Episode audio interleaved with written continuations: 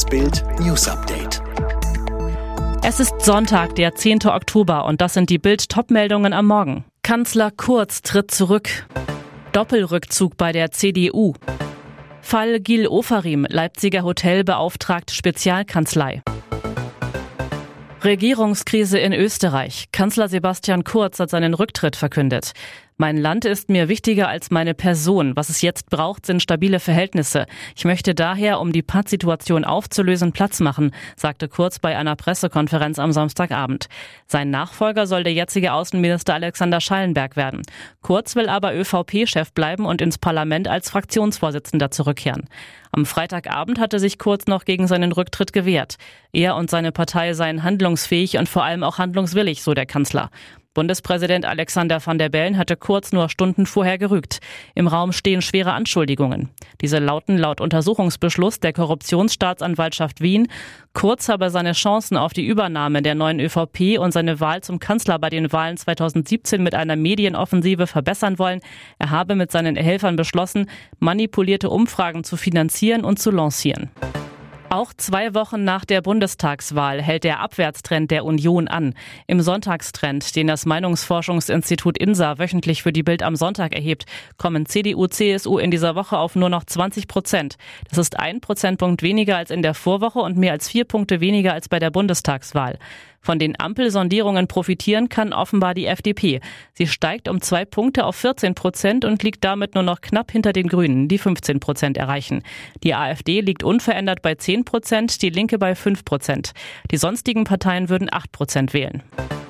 Bundeswirtschaftsminister Peter Altmaier und Verteidigungsministerin Annegret Kramp-Karrenbauer verzichten auf ihre Bundestagsmandate. Das teilte der saarländische Ministerpräsident und CDU-Landesvorsitzende Tobias Hans am Samstag in Saarbrücken mit. Mit ihrem Schritt wollen beide einen Generationswechsel in der Fraktion ermöglichen. Altmaier zu Bild. Ich habe nach der Wahl als erster gesagt, dass die Union nun eine personelle Erneuerung braucht, und zwar auf allen Ebenen. Das gilt selbstverständlich auch für mich. Mit ihrem Verzicht auf das Mandat machen Altmaier und Kram-Karrenbauer Platz für zwei jüngere Parteifreunde, Nadine Schön und Markus Uhl. Was passierte wirklich in der Lobby des Leipziger Luxushotels The West Inn? Sänger Gil Ofarim warf einem West Inn-Mitarbeiter Antisemitismus vor. Er sei von ihm gehindert worden, in das Hotel einzuchecken.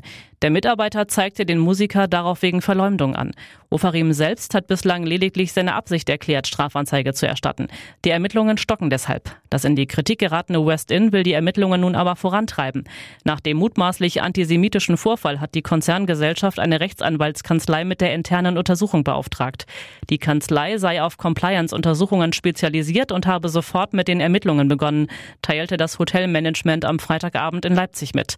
Dabei würden vorhandenes Datenmaterial und Videoaufzeichnungen ausgewertet sowie Mitarbeiter, Hotelgäste und sonstige Personen, die zur Aufklärung des Sachverhalts beitragen können, interviewt, um eine möglichst objektive Klärung des Vorfalls herbeizuführen.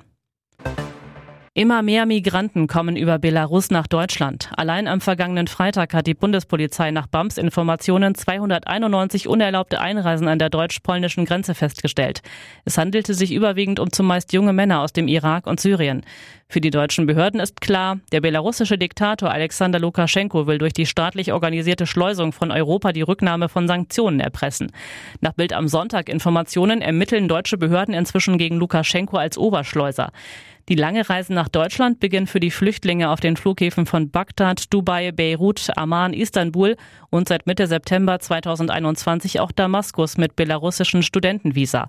Nach Ankunft in Minsk transportieren der dortige Grenzschutz oder Milizen die Personen vor allem an die polnische Grenze, an Stellen, wo kein polnischer Grenzschutz vermutet wird. Einmal in der EU machen sie sich auf den Weg nach Deutschland. Was war das für ein enges Ding? Dominik Bösel ist wieder Weltmeister, holt sich in Magdeburg in einem extrem ausgeglichenen Kampf den IBO-Gürtel im Halbschwergewicht von Robin Krasnicki zurück. Bösel, der vor fast genau einem Jahr an gleicher Stelle gegen den Augsburger schon in Runde 3 krachen K.O. ging, diesmal viel stärker. Über das 2 zu 1 Urteil wird hinterher aber trotzdem heiß diskutiert. Krasniki sagte sauer, Mir war klar, dass ich nur durch K.O. gewinnen kann. Ich habe niemals verloren und finde es einfach schade, dass die Punktrichter so bewertet haben. Das ist nicht fair. Eindeutig, der entthronte Weltmeister war zwölf Runden lang der aktivere Boxer. Doch Bösel setzte aus einer sicheren Deckung vor 3500 Zuschauern die klareren Treffer. Sah auch der neue Champ so. Bösel über Krasnikis Ärger. Das ist normal, jeder fühlt sich als Gewinner. Alle weiteren News und die neuesten Entwicklungen zu den Top-Themen gibt's jetzt rund um die Uhr online auf Bild.de. Fitbook hat jetzt einen neuen Skill, mit dem du in nur 10 Tagen fit wirst. Ganz einfach zu Hause mit nur 10 Minuten täglich. Sage jetzt, Alexa, öffne Fitbook.